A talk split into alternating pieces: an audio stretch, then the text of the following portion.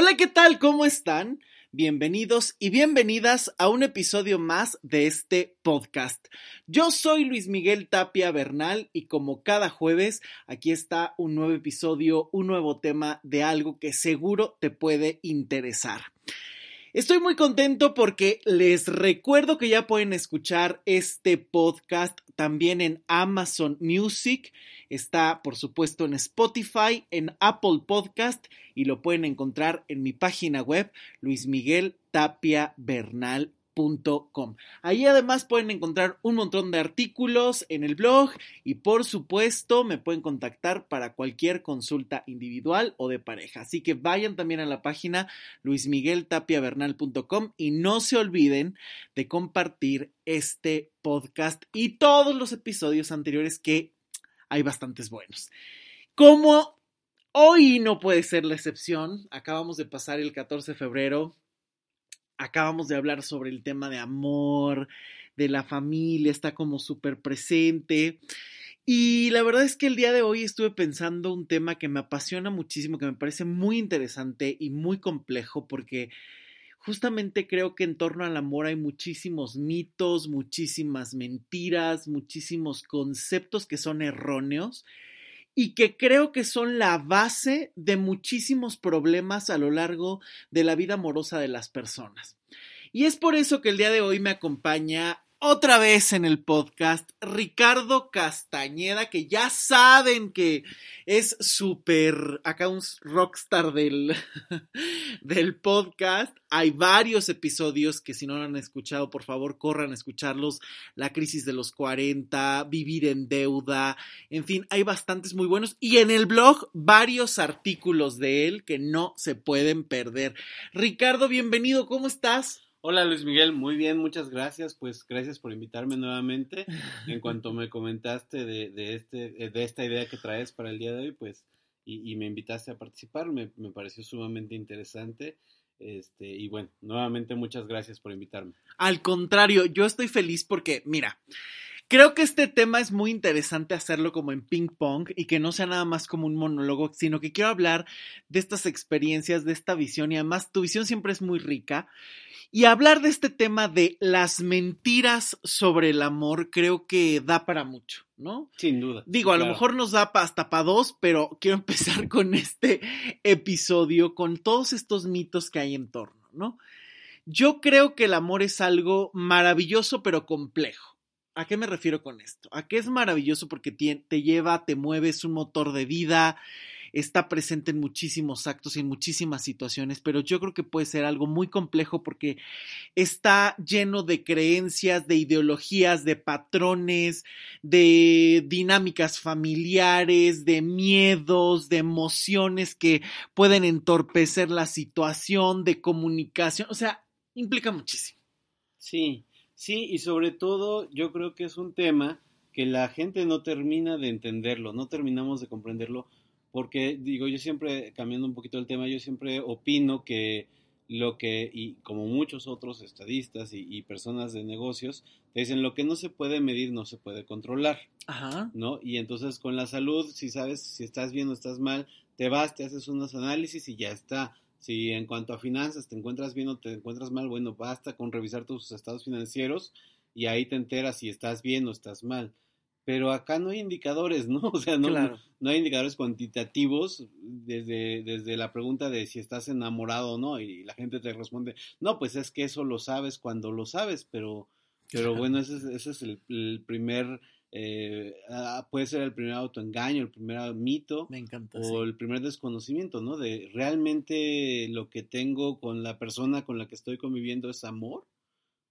Y cómo identificarlo, porque a, ocupaste un término que me gustó muchísimo, cuantificar, cuantitativo. O sea, tú vas al mercado y compras un kilo de algo, tú vas eh, a pintar las paredes de tu casa y vas por un litro o 10 litros o 50 litros de pintura, tú vas a comprar un carro y sabes que tiene una cantidad establecida, 500 mil, 700 mil pesos, dólares o euros o la moneda de donde nos estén escuchando Eh, pero justamente en el amor no puedes hacer esto. No, no, no es un te di 20 gramos de amor, dame 20 grados, gramos de amor para que estemos en la misma sintonía. Ajá, y que lo puedas medir. Exacto.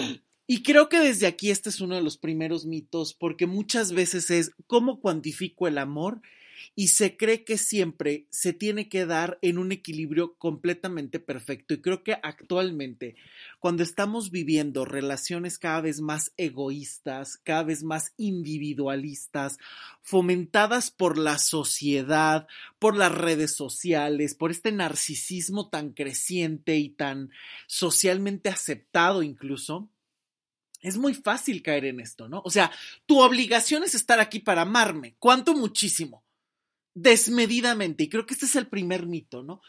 Que se ve el amor como alguien que te tiene que hacer feliz en lugar de dar un intercambio donde se está cuantificando constantemente las acciones, las palabras, los mensajes. O sea, simplemente veamos esta, este error tan cotidiano de no le escribas no le escribas. Te mandó 20 mensajes, tú nada más contéstale, ok, dos horas después para que vea que tengas vida, que tienes vida y que eres sumamente interesante. No le escribas. O ya le escribí 20 mensajes y él nada más me contestó 5, entonces me tendría que haber contestado con 20 mensajes.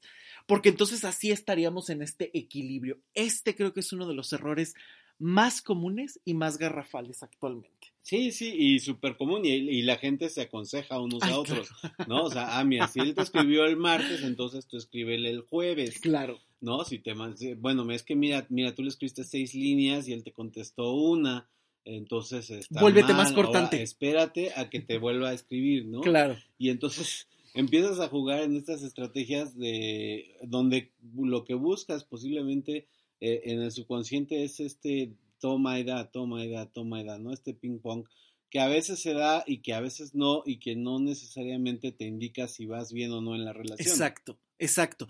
Porque creo que muchas veces en lugar de ver el mensaje, se está buscando justamente la cuantificación.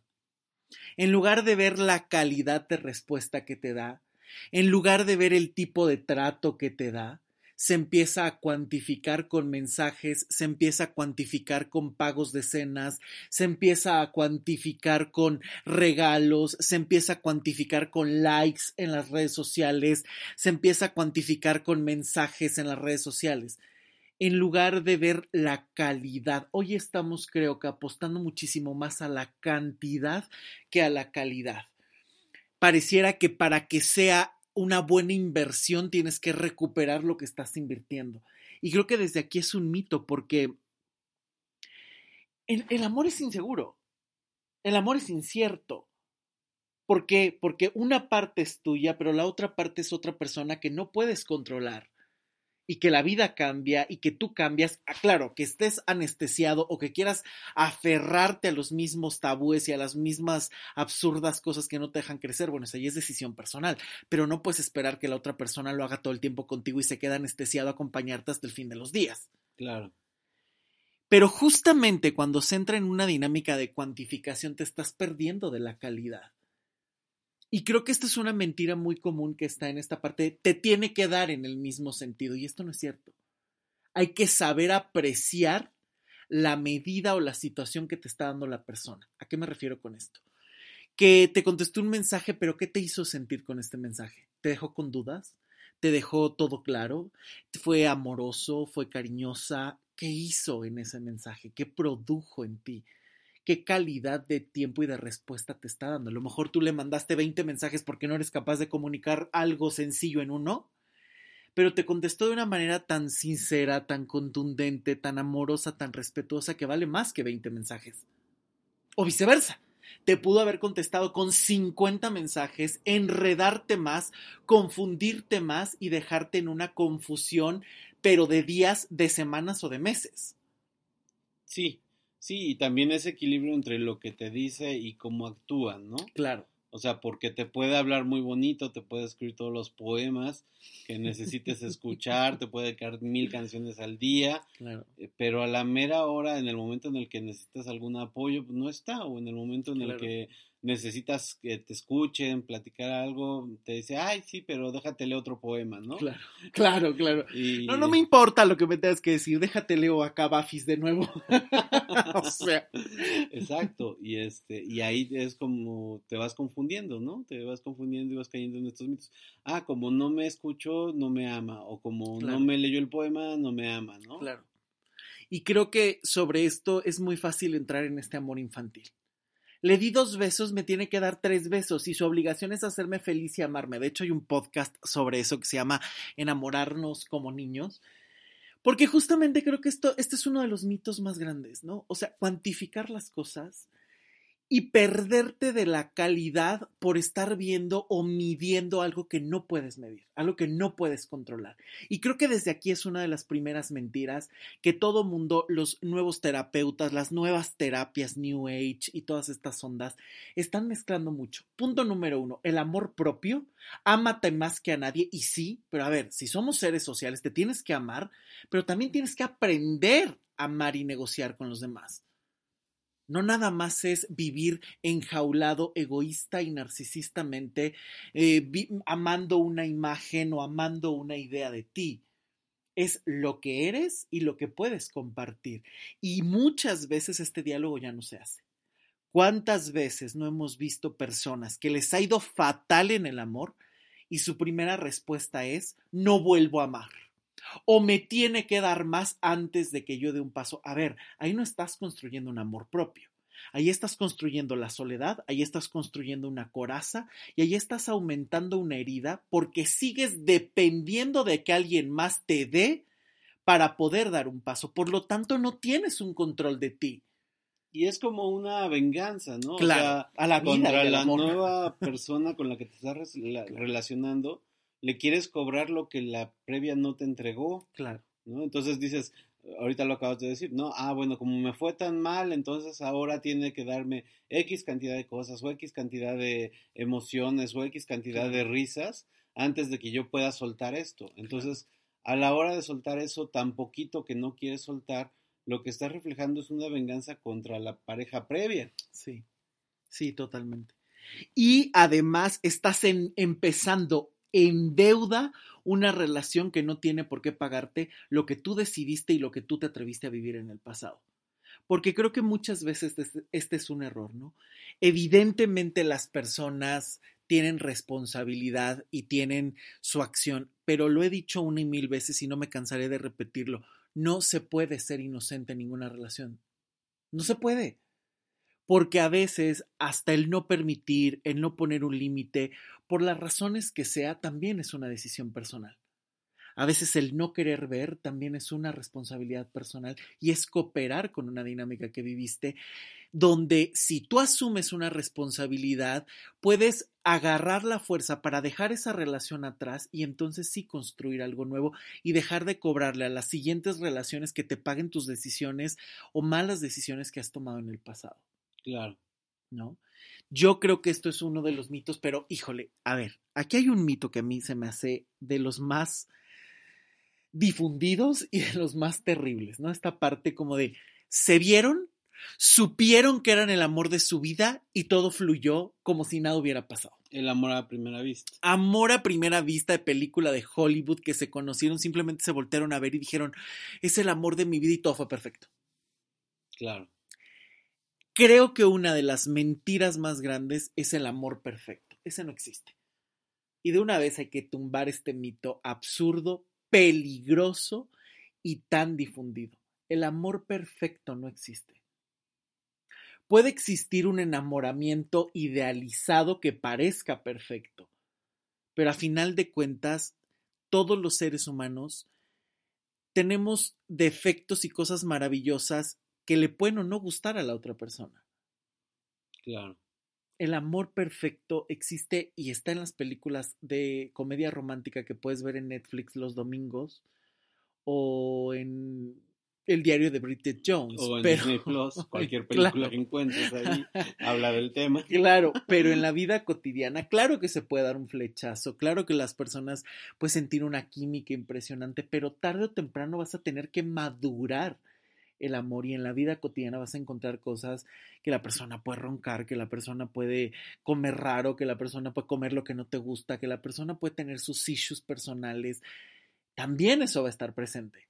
Sí, o algún sentido del humor que de repente no te diste cuenta que tenía, o alguna quisquillosidad. Me acuerdo de una amiga, ya tiene mucho tiempo que no la veo y la extraño muchísimo, pero ella se casó con un señor que es de Croacia. Y entonces de repente, o sea, igual se, se, conocieron en, de una forma muy bonita, se casaron después de dos, tres veces de verse, y ya casados, ya juntos, viviendo aquí en, en Coyacán, agarra y dice, es que no soporto que, le, que compramos camarones para hacer una paella, le doy los camarones para lavarlos y se metió a lavarlos al baño. ok. y no había bronca, o sea, pues estaba en la tarja del baño, estaba lavando los camarones y de ahí se fueron a la cocina y ahí los prepararon. Entonces, no, no hay mayor problema, pero simplemente el hecho de introducir la comida al baño a esta chava le parecía algo desagradable. Claro. ¿no? Y eso, pues no, no te enteras de eso cuando, hacen, cuando andas en un noviazgo, ¿no? ¿Y, en dónde lavas los camarones, no? Claro, o sea, no es lo primero que... Oye, y cuando cocinemos, ¿dónde lavas tú los camarones? O sea, porque se van en la cocina, ¿no? Según mi cultura, la tuya. exacto, claro, pero es que son esas cositas que uno dice son mínimas, pero claro que influyen. Porque a final de cuentas, cuando te estás enamorando o empiezas una relación con esa persona, estás empezando una relación con toda su historia, con sus patrones y con sus creencias y con infinidad de cosas. O sea, desde cómo tienden la cama, desde cómo recogen la ropa, desde dónde y cuándo se, se limpia algo o se acomoda algo, tiene que ver con una historia. Y esas historias van a estar dialogando en la intimidad de una relación. Por eso es que el amor perfecto no existe, porque de entrada no somos seres perfectos, somos seres perfectibles en todo momento. Y eso es lo que nos hace personas que se están moviendo y que se están creando y que tenemos esa posibilidad de creación. Porque si fueras perfecto, mira, te acuestas y ya está a mirar la vida porque pues ya eres perfecto, ya todo está hecho, ya no hay más que hacer, ya no hay que quitar, no hay que agregar nada. Sí, sí, y es esta mentira de las películas de Disney, ¿no? El vivieron felices para siempre cuando en el momento en el que se juntan un par de personas, vaya, no es que vivieron felices para siempre, es el momento en el que inicia una nueva vida en el que se están compartiendo uno al otro, ¿no? Totalmente. Y fíjate que quiero platicar un poquito de una película que se llama 45 años. De hecho, iba muy de la mano con el podcast que hice la, el jueves pasado sobre la infidelidad. Sí. Eh, es una película maravillosa que pueden encontrar en Amazon Prime. Está ahí muy fácilmente de conseguir. Eh, es una mujer que está preparando la fiesta de 45 años con su esposo y descubre que el marido tiene un secreto muy guardado y que lo ha acompañado por muchos años. La expareja en algún punto muere y jamás se ha alejado de ella mental o emocionalmente. Y bueno, hay un montón de secretos y demás que van surgiendo ahí en la película. No voy a decir nada más para no hacer spoiler, pero ¿a qué voy con esto? A que justamente cuántos secretos, cuántas situaciones puede haber. Y ahí está la duda, ¿no? Que la película te lo deja muy claro.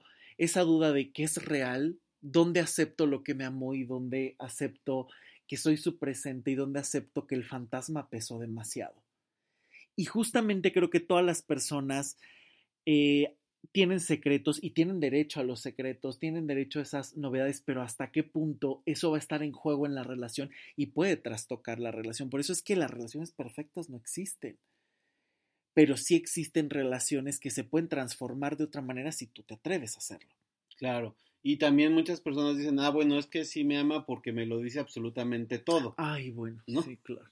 Entonces, si te lo dice todo está bien y si, no, y si, no te dice algún secreto por mínimo que sea, ya hay un error ahí. Claro. Y debe de haber un equilibrio, ¿no? Entre sí pues, tengo derecho a tener mis secretos, pero ese, esos secretos también deben de tener un cierto límite, ¿no? Claro. no ataque la relación o no ataque a los no dañe, no dañe, claro. Y es encontrar ese equilibrio entre esto me lo quiero guardar, pero realmente merezco guardármelo o realmente tengo que compartirlo porque es algo que nos afecta a los dos, ¿no? Esto es mío, o si lo saco daño, o si lo saco daño pero transformo, o sea, es la regla y que también tiene que ver con la cuestión de valores, de comunicación de cada persona y de cada relación. Y esa es una escala que es nueva, porque pudiste haber tenido 10 relaciones y las 10 relaciones van a tener escalas distintas de comunicación, de valores, de creencia, de amor, de cercanía, porque cada relación es completamente única. No podemos pretender que el amor es parejo y homogéneo. Y aquí con esto que estás diciendo a mí me parece súper interesante porque otro mito que yo veo muchísimo es el me fue mal en una relación, solita la vida me va a premiar con que llegue una nueva relación maravillosa. Yo no tengo que hacer nada y esto creo que es una de las mentiras más grandes y extendidas y que te pueden hacer perder muchísimo tiempo en tu vida, porque entonces es, me fue fatal, sufrí demasiado y solita la vida me va a traer al hombre o a la mujer de mis sueños, perfecto y maravillosa, que me va a dar lo máximo en un santiamén. Me acuerdo de tu podcast este que hicimos de las frases especiales, las frases del universo. Sí, ay, escúchenlo, por favor, está divertidísimo. Y esa es una frase súper común, ¿no? O sea, si no tienes lo que querías, no te preocupes, es porque el universo te tiene preparado algo mejor. Después. Claro.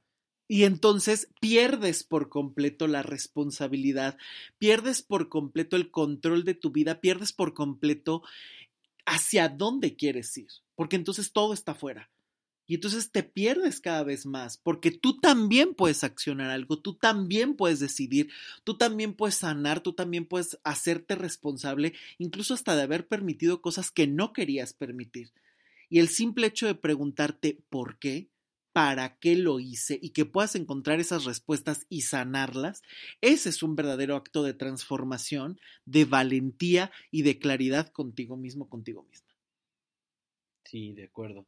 Y esa, bueno, digo, no sé si sea una duda o, de lugar a un mito, porque hablando de ese tema, hay un montón de personas que quieren una pareja y que te dicen, ¿sabes qué? Pero nadie me presenta a nadie, ¿no? O sea, o no busques el amor porque el amor te va a encontrar. Entonces, ¿lo busco? ¿No lo busco? me espero a que alguien me presente a alguien, o si nadie me presenta y me quedo encerradito en mi, en mi casita, va a llegar, va a aparecer, me va a tocar el timbre es la persona de Amazon que me viene a entregar un paquete. es el pizzero. o sea, eh, ¿hasta qué nivel? Eh, porque el, otro, el otro extremo está peor, ¿no? El otro extremo es andas viendo en la calle, buscas en el mercado y te metes al cine y buscas en el cine y no sueltas las aplicaciones y le coqueteas al primero que te sonríe o a la primera que te habla bonito. Y vas con el este vestido de novia en la cajuela, además, ¿no? Y en cuanto te piden la hora ya dijiste, de aquí soy, ¿no? Me caso. Porque me lo pidió tan bonito. Te da el cambio sonriendo y dices, ¿cuándo salimos? O sea... Sí, sí, sí. Entonces, ¿en qué momento está ese equilibrio entre busco el amor o el amor me encuentra o lo espero o el universo me lo trae o qué hago? Fíjate que yo creo que esta es una de las mentiras más importantes porque a final de cuentas es como o lo dejo todo en las manos o lo propicio todo. Y yo creo que aquí hay que encontrar siempre un punto medio. ¿Cuál es el punto medio? ¿Qué necesitas tú como ser humano? Si tú vives todo el tiempo refundido en tu casa, sin salir y ansiando el amor, pero no te atreves a hacer algo, creo que ahí te tocaría propiciar algo. Hay que revisar entonces por qué te cierras, qué ha ocurrido, qué dinámicas podrías, propiciar para conocer a alguna persona.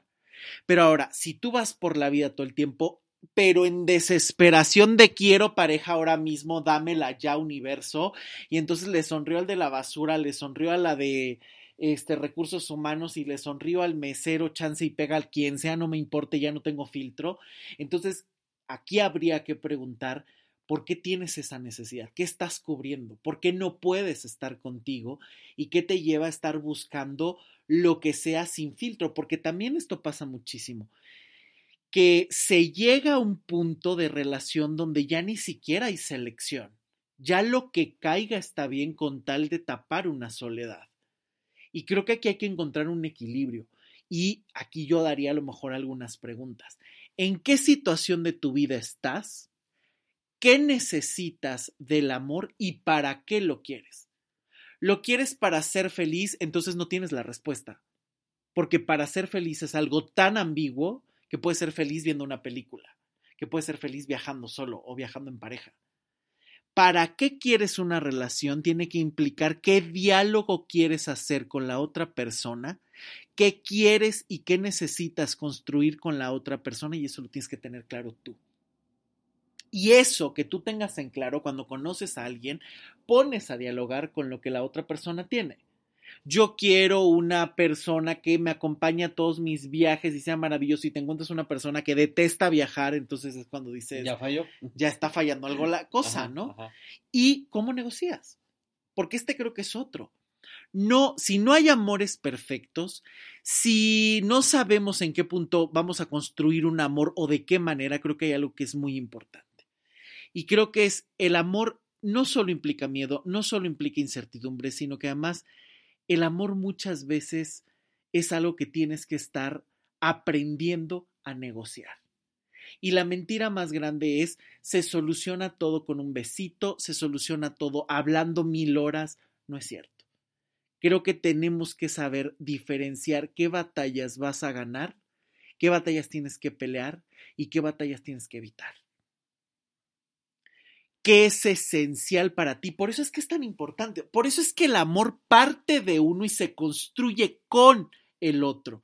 Creo que esta sería una de las reglas principales. El amor parte de uno, ¿por qué? Porque es cómo amas, para qué amas y de qué manera construyes el amor. ¿Qué creencias tienes sobre el amor? ¿Qué crees sobre el amor? ¿Cuáles son esos guiones que tú crees que tiene que tener el amor? Y ahí uno tiene el derecho de creer lo que sea, porque yo creo que a final de cuentas el amor es algo que tiene que ser a la medida de cada persona. Si tu amor es andar con 20, amar a 20, pues ese es tu amor y tienes todo el derecho de vivirlo, siempre y cuando seas claro y congruente con ese amor. Si tu amor implica la monogamia, el vivieron felices para siempre con 20 hijos, está increíble pero entonces sé congruente con eso y no te conformes con migajas o no vivas construyendo falsas expectativas. Pero es muy importante este, esta situación que te, que te comentaba sobre em, este mito de cómo estás negociando todo el tiempo. ¿Por qué? Porque creo que muchas veces entra en el mito de, es que voy a entonces a ceder en todo. O, ah, no, las cosas son a mi modo y se acabó. Y entonces tenemos que negociar hasta de qué lado, oye, cuando yo creo que cuando ya una relación la tienes que negociar, hasta de qué lado duermes, en qué lado pones el cepillo de dientes y que ya no puedes estar completamente libre y es como si vivieras eternamente en un corsé, eso ya no es amor. Ahí estás buscando correa que te guíe o ahí estás buscando a quién guiar. Eso ya no es una relación de pareja, porque la misma eh, palabra te lo dice, pareja, a la par van a la par. No es una dinámica de sometimiento, no es una dinámica de eh, uno arriba y uno abajo, es una dinámica de estar a la par. Y en situaciones, por supuesto, que se van dando, hay cosas que tú sabes, hay cosas que yo no sé, y entonces se va construyendo ahí una dinámica que hay cosas que negociar porque son importantes, pero no puedes vivir negociando hasta la dignidad. Eso no se puede, eso es una mentira. Sí, o también sucede mucho, digo, no sé si, si quepa aquí o, en otro tema. Todo sucede, sucede mucho de que para ahorrarte la negociación o para ahorrarte este toma y da, desde que empiezas a conocer a alguien, te armas todo tu decálogo de la persona perfecta, ¿no? O todo tu, toda tu lista de, de, deseos. Y entonces eso se ve mucho en las aplicaciones, ¿no? Ah, me gusta que juegues PlayStation 4 o me gusta que leas, pero específicamente seas mega fan de la jarra de, de, la saga de Harry Potter, ¿no? Y si no sabes lo que es este alguno de los de los personajes de Harry Potter, entonces ya perdiste, ¿no? Me interesa. Si no sabes quién es Voldemort, no, entonces no me interesa, ¿no? Claro. o quiero que corras, pero quiero que corras eh, un una, este, 10 kilómetros en 40 minutos, ¿no? Porque si no, no me vas a poder acompañar porque yo soy súper veloz. Ajá, tengo dos perros y no quiero gatos, ¿no? Claro, claro. Y es que justamente este es el amor egoísta del que he hablado muchas veces, ¿no? Este es el amor que tú te adaptas a mí, pero yo no estoy dispuesto a hacer nada más. Y este es el típico error. Tú me tienes que amar por lo que soy. Y se acabó. Pero entonces, ¿dónde está el diálogo? En una relación de pareja tiene que haber una danza donde los dos construyan el ritmo y donde los dos se atrevan a mostrarse sus fortalezas y sus vulnerabilidades. En el amor no se puede jugar siempre sin ser vulnerable, no se puede. Tarde o temprano vas a vivir alguna vulnerabilidad con el otro y por eso es tan importante construir una confianza con el otro, pero ese es un diálogo que tú tienes que hacer contigo. Si tú vives pidiendo la cartita de deseos a los Reyes Magos, entonces simplemente estás buscando una mascota, un compañero o un muñeco inflable. Un reflejo en el espejo. O un reflejo en el espejo. No estás buscando una relación de pareja, porque una relación de pareja se construye, se tiene que dar un, un intercambio y se tiene que dar una serie de emociones y sentimientos mutuos, porque si no, entonces quédate solo en la sala. Sí, y tú juega tu PlayStation y, claro. tú, y tú lees tus libros de Harry Potter, ¿no? Claro, y se acabó. O sea, creo que justamente una relación es dejarse influir por el otro, porque además la vida es para eso, ¿no? O sea, hay una frase que tengo que confesar, la otra estaba platicando con una amiga. Me, choca una frase de una canción, con todo respeto. Eres mi persona favorita. No, bueno, o sea, a mí se me hace de verdad una frase súper, súper infantil. ¿A qué me refiero con esto? Y la voy a explicar. Porque seguro se puso muy de moda. No, tú no tienes una sola persona favorita, tienes muchas personas favoritas. Porque a final de cuentas estamos construidos de muchos retazos de personas del que te enseñó a hablar, del que te enseñó a caminar, de la que te enseñó a sumar, de la que te enseñó a restar, del que te enseñó a amar, del que te cuidó de... Estamos hechos de muchas personas, no puedes tener una sola persona favorita. Y si tú estás creyendo que esa persona es la única favorita que tienes, cuidado porque entonces ya estás cediendo toda tu vida y entonces tú eres un planeta girando alrededor de un sol. Cuidado, eso ya no es pareja cuidado con estas frases, de verdad. Por eso es que cuando decían, es que eres mi, pareja favorita o mi persona favorita del mundo mundial, yo digo, ¿cuántos tienes? ¿Tres? Pero es que de verdad hay que crecer, o sea, luego me dicen, es que eres muy ácido. Oye, es que creo que hay que matizar muchísimas cosas y hay que atrevernos a cuestionar. Porque si no, muchas veces se agarran estas frases de manera simple, de manera corta y creo que pueden ser peligrosas, porque entonces no estás viendo todo lo demás. O sea, si tú le dices a una persona, es mi persona favorita y eres la única, entonces tú eres un planeta girando alrededor de un sol. Y el sol, en el momento en el que se apague, corrió peligro tu vida. Porque entonces tú te vas a destruir también, porque ya no tienes sobre quién girar. De verdad creo que tenemos que atrevernos a cuestionarnos incluso las frases, porque esta idea del que creo que es otra de las grandes mentiras. El amor es para siempre. No todos los amores son para siempre. Hay amores que tú puedes estar con alguien 15 días, un viaje, eh, dos meses, dos años y te pueden marcar para toda la vida. Y puedes estar con alguien 50 años de tu vida y haberlos pasado completamente en blanco porque era simplemente un bulto más en tu casa. Pero ahí también tú lo decides, ¿no? O sea, por ejemplo, ahorita... El amor es decisión. Ahorita que lo dijiste, me acordé de dos tías que eh, conocieron al mismo hombre a los 15, 16 años y se, y se enamoraron del, del, de este mismo muchacho que también tenía 15, 16 años. Y ninguna de las dos se quedó con él. Pasaron los años, se casaron, tuvieron hijos. Y ahorita eh, en sus llamadas telefónicas mis tías siguen hablando de ese mismo primer amor que tuvieron, ¿no? Y estamos hablando de señoras de 75 años que están eh, todavía peleándose por quién es con quién se va a quedar realmente con ese joven que conocieron cuando tenían 15, claro. cuando ni siquiera saben si sigue vivo, ¿no? Claro. Y, ya, o qué vida tuvo. Ajá, eh, o sea, y Pontus se divorciaron, este, sus matrimonios duraron muchos años y fueron un fracaso, y a los 75 años regresan a pelearse por el de 15 años, pero ninguna de las dos anduvo con él, ¿no? Entonces, eh, dices, hay amores que duran una semana, pero te dejan marcado de por vida. Yo, yo creo que a ellas es así el caso, ¿no? O sea, tuvieron a esta persona que conocieron y que las dejó marcada de por vida, pero ¿qué, ¿qué, tanto es esa persona y qué tanto es el ideal que construyeron y que le metieron a esa persona que no se quedó con ninguna de las dos y que siempre compararon a sus parejas de las que, con las que se procrearon, con las que vivieron juntas por décadas y que terminaron divorciándose. Y estas personas reales siempre quedaron muy por abajo de este ideal que ellas mismas se formaron, ¿no? Entonces es, es lo que decías de, de que si el amor se decide o se siente.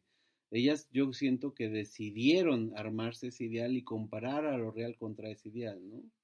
Todo amor es decisión. Pero yo creo que aquí hay algo muy importante.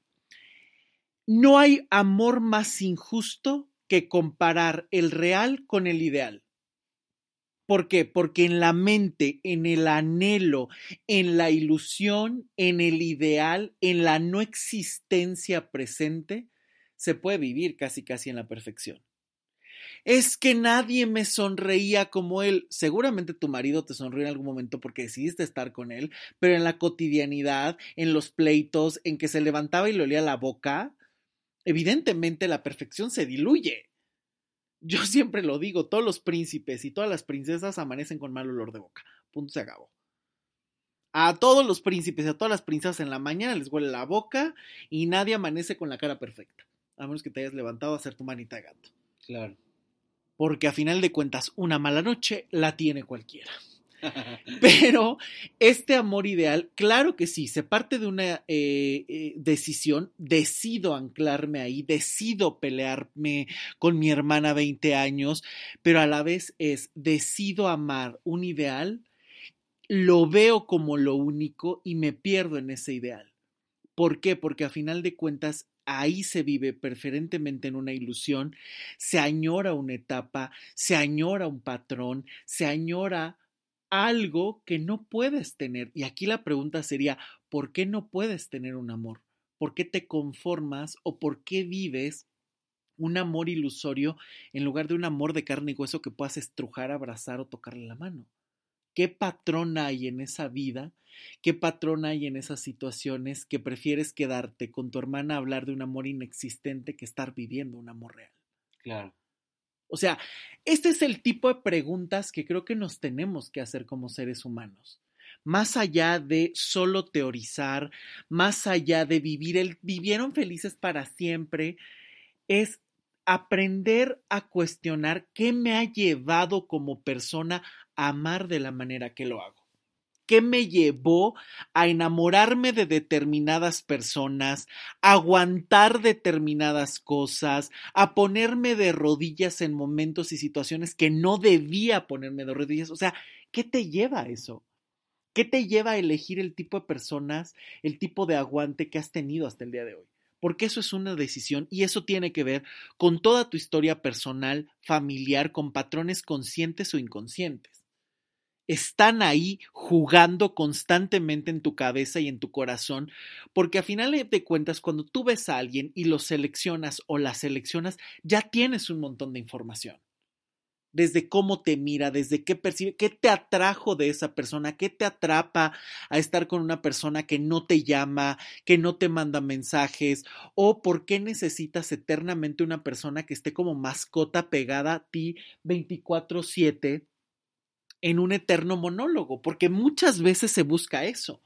Una persona que está hablando constantemente, donde la otra persona ni siquiera habla o apenas si, emite dos o tres comentarios y después dices, pero ¿por qué se transformó de esta manera? Pues porque nunca lo pudiste conocer o nunca la pudiste conocer. Si hablabas más tú que él, por supuesto que no vas a conocer a ninguna persona.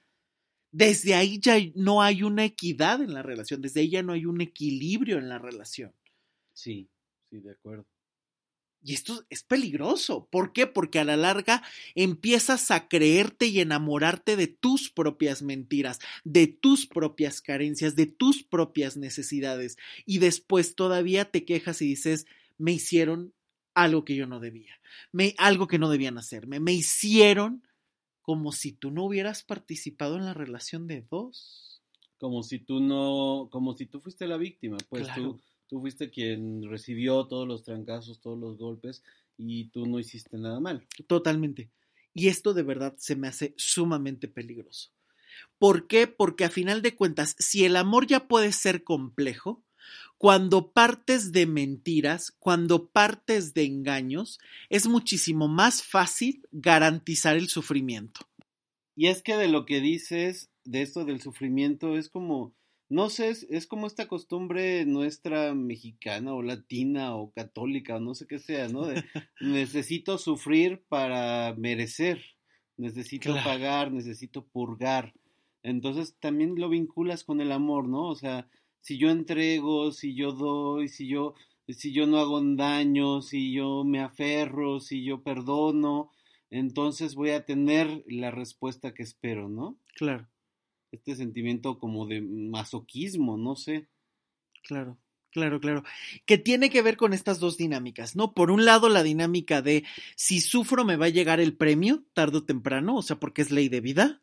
Entre más sufras, mejor te irá, como por. O sea, ese ya es un sacrificio. Porque si no aprovechas el momento presente, que es la única garantía que tienes, no puedes esperar que después te llegue una recompensa en un tiempo que ni siquiera sabes si vas a tener o no. Punto.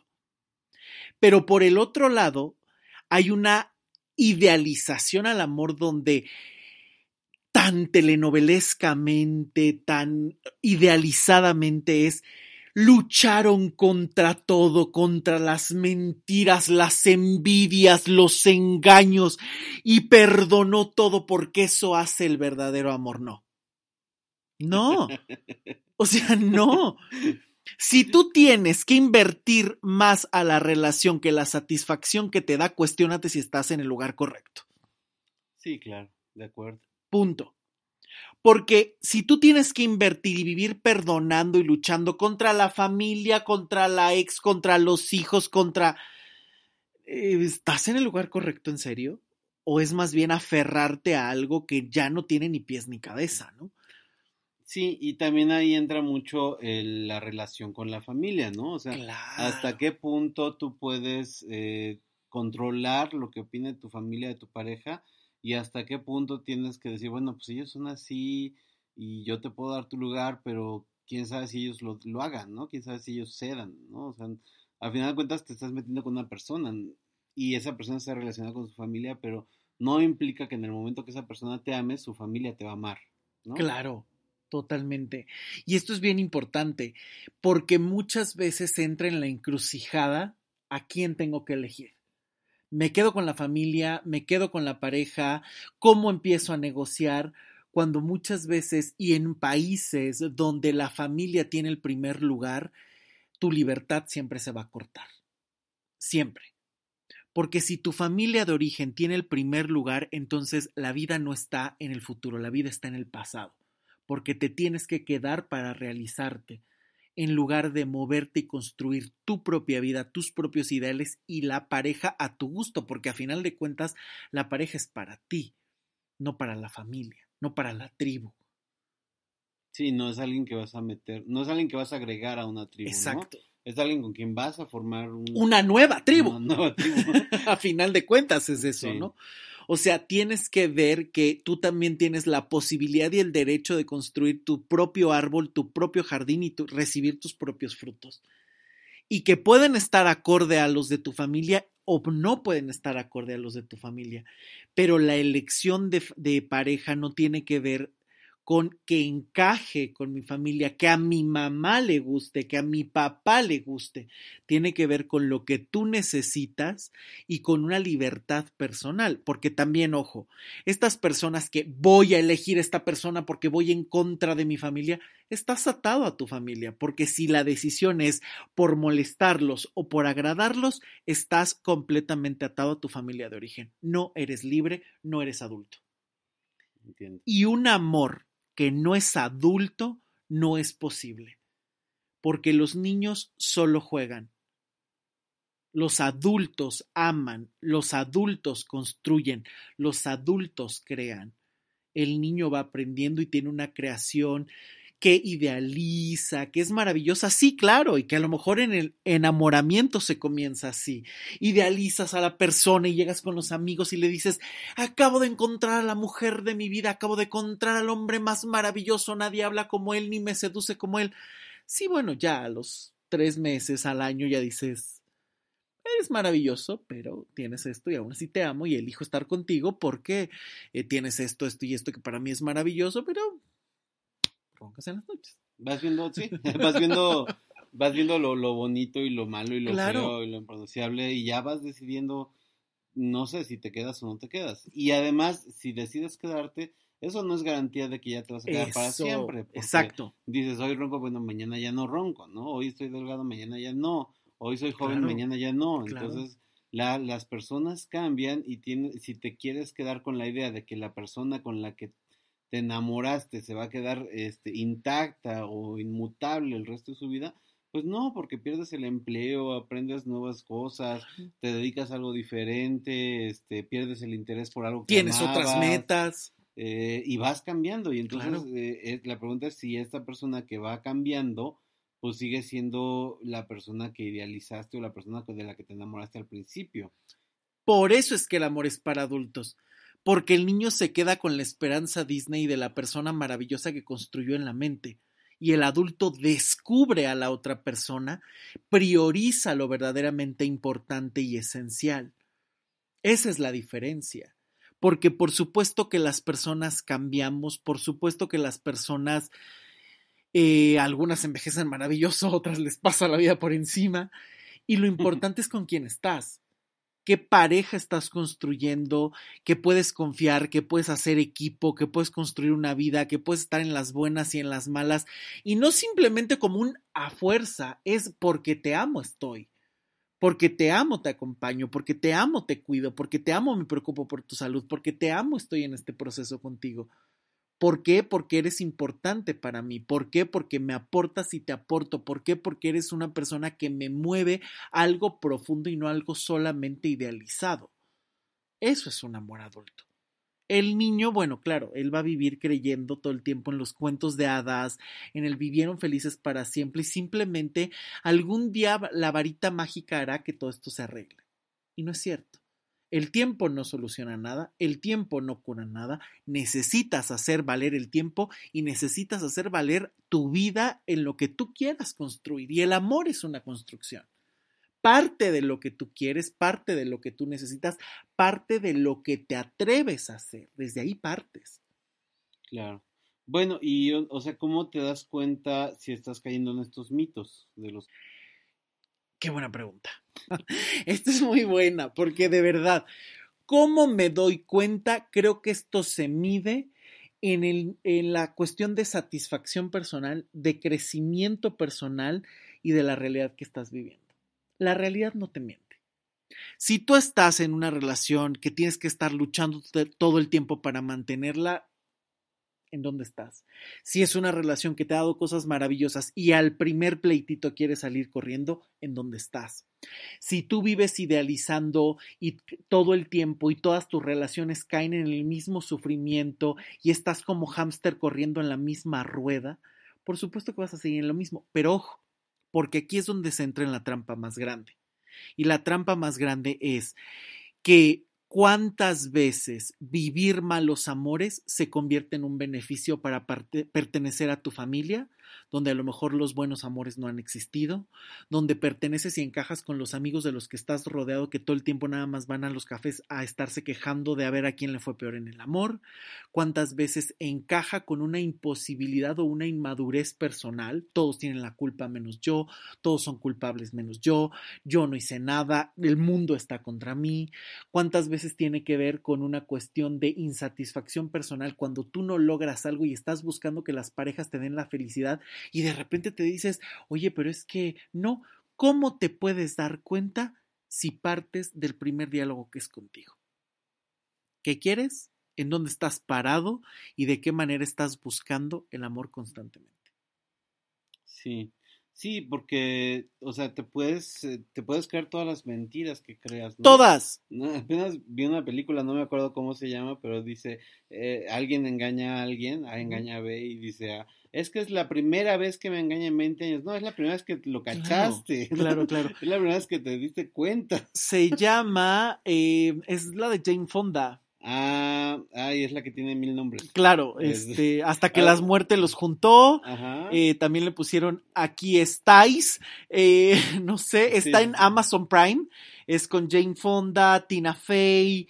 Sí. Este. mm, hasta, hasta aquí llegué, se llama en inglés, creo que, y en ¿Cómo se llama en inglés? Hasta aquí llegué, ah, ah, pero no sé cómo se dice. Pero Ah, no ok. sabro decir el concepto. Ok. Este, y en español le pusieron hasta que la muerte los unió. Entonces véanla, está en Prime. Es muy interesante porque hay una parte así donde le dice, es que yo la amaba profundamente. Y le dice, no es cierto. Llevaba dos años enga- engañándote, ni siquiera te habías dado cuenta que te estaba engañando o que algo había cambiado, ni siquiera le estabas viendo. Claro, claro. Pero es que el ser humano es fanático de las mentiras y es fanático de vivir inocente y de hacerse la víctima. Es fanático. Entonces el humano se está creando este universo paralelo en el que es la víctima o Claro. en el que lo está entregando todo para esconder algo más profundo que era lo que decías hace un momento, ¿no? Estas lealtades por otros lados o estos este, Patrones. patrones de comportamiento y a final de cuentas no te das cuenta que eso es lo que está de fondo, sino que tú te quedas en tu teatro o en tu imagen o en tu idealización o en tu martirización, ¿no? Sí, es como si vivieras con los ojos cerrados viendo tu propia película en lugar de abrirlos y ver la realidad y ver al otro. Ver en dónde estás parado.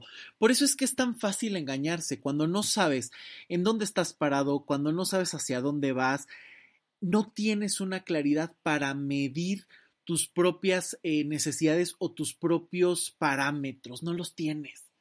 Porque no partes de dónde estoy y a dónde voy. No se parte. No, es que yo quiero un amor maravilloso, que me ame y que viajemos toda la vida. ¿Y dónde estás? ¿En dónde estás parado? ¿Dónde estás parada? ¿De dónde partes? ¿Cuál es el punto A al punto B que quieres llegar? ¿Cómo lo hacemos? O sea, por eso es tan importante acudir muchas veces a terapia realmente con un especialista, porque es muy fácil que tú solo te engañes Sí. esto de me fui a mil cursos y leí y me confronté con el libro, a ver, vas a, es muy fácil que empieces a seleccionar lo que a ti te conviene. Es que en realidad yo estoy sumamente dolida con el tema de mi mamá. En realidad no estás dolida, a lo mejor estás enojadísima, pero es mejor decir ante el mundo me dolió lo que me hizo mi mamá, en lugar de decir estoy enojadísima o enojadísimo con lo que me hizo mi mamá. Y es muy fácil caer en estos engaños. Por eso es que necesitas de alguien que desde afuera te permita ver lo que tienes o te acompañe a visitar estas dinámicas que pueden ser difíciles de descubrir, porque entras en puntos ciegos, porque te cuesta reconocerlo o porque lo has vivido de manera tan, entre comillas, natural, que de natural no tiene nada porque es una creación, lo vives de una manera, entre comillas, normal que ya ni siquiera te planteas otra posibilidad. Ese es el punto, por eso es que muchas veces entras en cegueras y en mentiras que te compras, porque es más fácil vivir en ellas que transformarlas. Es más fácil vivir en ellas porque crees que no hay otra posibilidad y claro que hay otra posibilidad. Claro que puedes encontrar un amor a tu medida si te atreves a mirar un poquito más allá, si te atreves a sanar tus heridas, si te atreves a hacerte responsable, si te atreves a trabajar en ti, claro que puedes obtener otros resultados. Sí, y si no lo haces, se te va la vida, como mis tías. Claro, y ahí llegas a los 75 años imaginándote con quién se hubiera quedado Juanito Pérez, que quién sabe si viva, Sí, sí, sí. que a lo mejor tuvo 50 amores o terminó de cura. Sí, se- y se te van, se te van. Y las relaciones, lo aguanté seis años, lo aguanté 20 años, nos aguantamos 30 años, terminamos a los 40. eh, Claro. y, y, y cuánto tiempo le invertiste? Y, y esa inversión es tuya, ese tiempo pues no, no es perdido porque es tu vida, pero ese tiempo invertido fue el tuyo, ¿no? Y si en algún momento no concretas lo que quieres y te mueres así, claro que fue un tiempo un tanto perdido. Sí. Porque el tiempo se pierde cuando no aprendes y cuando fomentas un sufrimiento que sabiendo que no te gusta te quedas ahí. Eso es perder el tiempo. Porque estás eligiendo pagar o mantenerte en una dinámica que no te corresponde. Porque solamente cuando aprendes creces. Porque solamente cuando te atreves a transformar algo y moverte, las cosas cobran un sentido. Cuando ves el sufrimiento y te quedas, lo único que estás haciendo es como si vivieras en el infierno o en el purgatorio. Estás pagando o manteniéndote en el mismo lugar y ahí no hay aprendizaje, no hay crecimiento, no hay nada y eso sí se convierte en una pérdida. Sí, entiendo. Y también es una elección, porque tú también puedes elegir si sales de ahí, si te mueves, si te quedas o si te atreves a hacer algo más. Eso es una elección personal pero el que va, porque es una mentira muy común, que va de la mano el sufrimiento y el amor eterno, a ver, tampoco es que el amor sea miel sobre hojuelas 24/7, porque tampoco es cierto. El amor va a pasar por pruebas, por adaptaciones, por circunstancias nuevas, por cosas que a lo mejor no sabías que iban a pasar y pasan. Este, en fin. Pues es un viaje, ¿no? claro. Va, va, a haber, va a haber zonas de carretera de, de, cuota que van a estar muy bonitas, pero también va a haber caminos de terracería y va a haber topes, se te va a ponchar la llanta. Y el punto es reparar la llanta y continuar, ¿no? Si es que quieres ir por ese camino. Y si no quieres ir por ese camino, pues entonces, no sé, espérate al otro autobús, eh, desvíate al aeropuerto, no sé, haz algo, ¿no? Claro, claro. Pero eso es bien importante, ¿no? que no podemos vivir todo el tiempo creyendo que son miel sobre hojuelas, pero tampoco que todo el tiempo es un sufrimiento constante y que solo así vas a poder aguantar y llegar a algún buen puerto. No es así. El amor ni es tanto sufrimiento, ¿no? Porque recuerdo la otra vez que leí como un post en, en Facebook que decía una psicoanalista, Suerte con aquellos que creen en el amor perfecto y bonito y duradero. El amor es para partirse la madre. Una cosa así decía. Y el dolor es, el sufrimiento y el dolor va de la mano con el amor. Yo decía, a ver, tampoco. O sea, eso suena pégame, pero no me dejes. Eso suena aguántate y quédate porque a fin de cuentas el amor es eso. Y no es cierto. Claro que puedes construir un amor distinto y claro que tampoco puedes estar viviendo y creyendo que el amor siempre va a ser miel sobre hojuelas, porque entonces es un amor infantil. Me tienes que hacer feliz y a la primera que no me hagas feliz te vas. Eso es un amor infantil, ese es un amor individualista, ese es un amor egoísta. Pero tampoco puedes permitir todo el tiempo que el amor sea sufrir, partirte el corazón, aguantar, vivir en espera, en suspenso. Tampoco porque entonces ya no estás en el amor, ya estás purgando algo, pagando algo, o estás repitiendo una serie de patrones, o estás aguantando y necesariamente estás en el sufrimiento, y eso no es amor. Entiendo. No es amor. O sea, por eso es tan importante detectar qué mentira estás siguiendo, y esto de verdad se los pregunto a todas las personas que están escuchando este podcast, qué mentira estás siguiendo, qué ceguera no te permite abrir los ojos para ver la realidad, cuál es la creencia más constante que has juntado con el amor y de qué manera quieres vivir el amor. Porque esto se puede ver fácilmente. O sea, una persona que ha vivido varias relaciones de pareja, simplemente hay que voltear a verlas para saber qué tipo de situaciones has vivido. Si en todas te has vivido como víctima, híjole, de ahí, desde ahí ya tiene que ver un qué elegiste. Si en todas te han hecho sentir el super culpable o la super culpable, ¿qué está pasando ahí? Porque una relación es de dos y los dos cooperan de una u otra manera. Como bien lo dijiste desde el principio, esto no tiene que ver con una balanza 50-50. Eso no es cierto. No siempre es un 50-50, pero siempre hay una participación. Así sea una participación del 90-10, hay una participación. Del 99.9 con el punto 1 hay una participación en la relación de pareja. En cualquiera, porque es de dos. No estás solo en tu casa pegándote con la pared. Claro. Ojalá, ¿no? Porque a la primera que le pegaras a la pared vas a ver si no te paras. Sí, sí, sí, te duele y ya dices, no, ya no. Pero en cambio en las relaciones puedes estar una y otra y otra y otra y otra y otra vez y todavía dices, es que me tocan los peores. No, no es que te toquen, es que tú los eliges. Sí, claro, no, no, no nadie te toca. No, no te mientas. En las parejas al menos, ¿no? igual y los hijos te tocan o los padres te tocan, pero la pareja no te toca. No, la pareja, los amigos, el trabajo, tú lo eliges. Y desde ahí ya tienes una responsabilidad. ¿Por qué estás con determinadas personas? ¿Para qué estás con determinadas personas?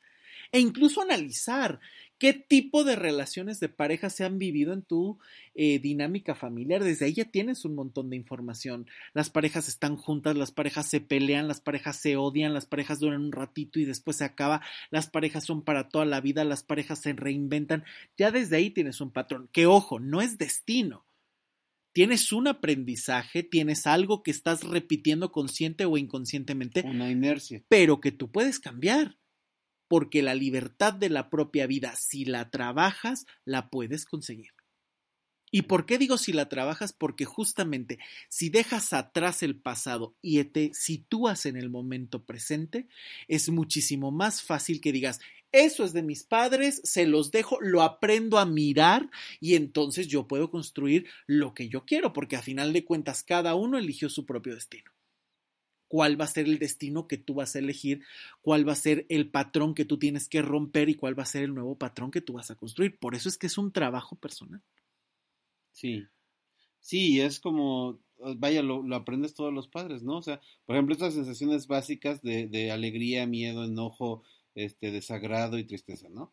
Y está el miedo, y, e, y, el miedo también lo aprendes. Si tu papá te dice, tenle miedo a Santa Claus, le vas a tener miedo a Santa Claus. Lo gestionas desde ahí, ¿no? Si te dice, tenle miedo al fantasma, le vas a, si te dice, no le tengas miedo a la oscuridad, pues entonces vas a aprender a no tener miedo a la oscuridad.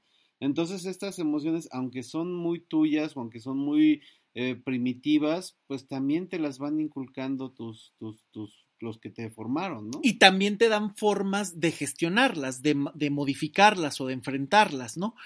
Si el amor te hablaron de todos los hombres son terribles, pues ahí lo traes en la cabeza, ¿no? Y entonces te enamoras de los más terribles. ¿Por qué? Porque hay que cumplir un vaticinio.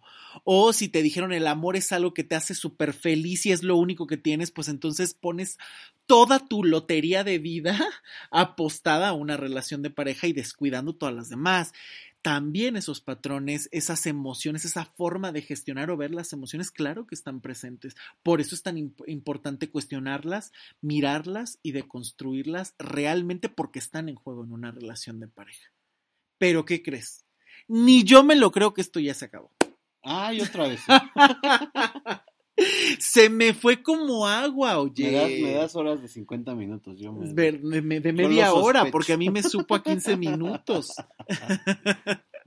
pues ni modo. Ricardo, muchísimas gracias por acompañarme otro episodio más. No, gracias a ti por invitarme. Espero que vengan muchos más. Claro que sí. Gracias a todos ustedes por estar escuchando este episodio. Por favor, no se olviden de compartirlo en sus redes sociales con las personas que crean que les pueda interesar de verdad háganlo, esto ayuda muchísimo, nos motiva muchísimo a seguir trabajando en este podcast. Síganme en mis redes sociales, me encuentran en Twitter, Instagram y Facebook como Luis Miguel Tapia Bernal. Visiten mi página web y si necesitan trabajar algo en sesión individual o de pareja, por supuesto que se puede hacer y hoy más que nunca hay que hacerlo cualquier información de las consultas está ahí en mi página web, luismigueltapiavernal.com y denle seguir a este podcast en mi página web, en Spotify, en Spotify, en Apple Podcast o incluso en Amazon Music. Nos escuchamos el próximo jueves. Yo soy Luis Miguel Tapia Bernal y hasta pronto. Chao.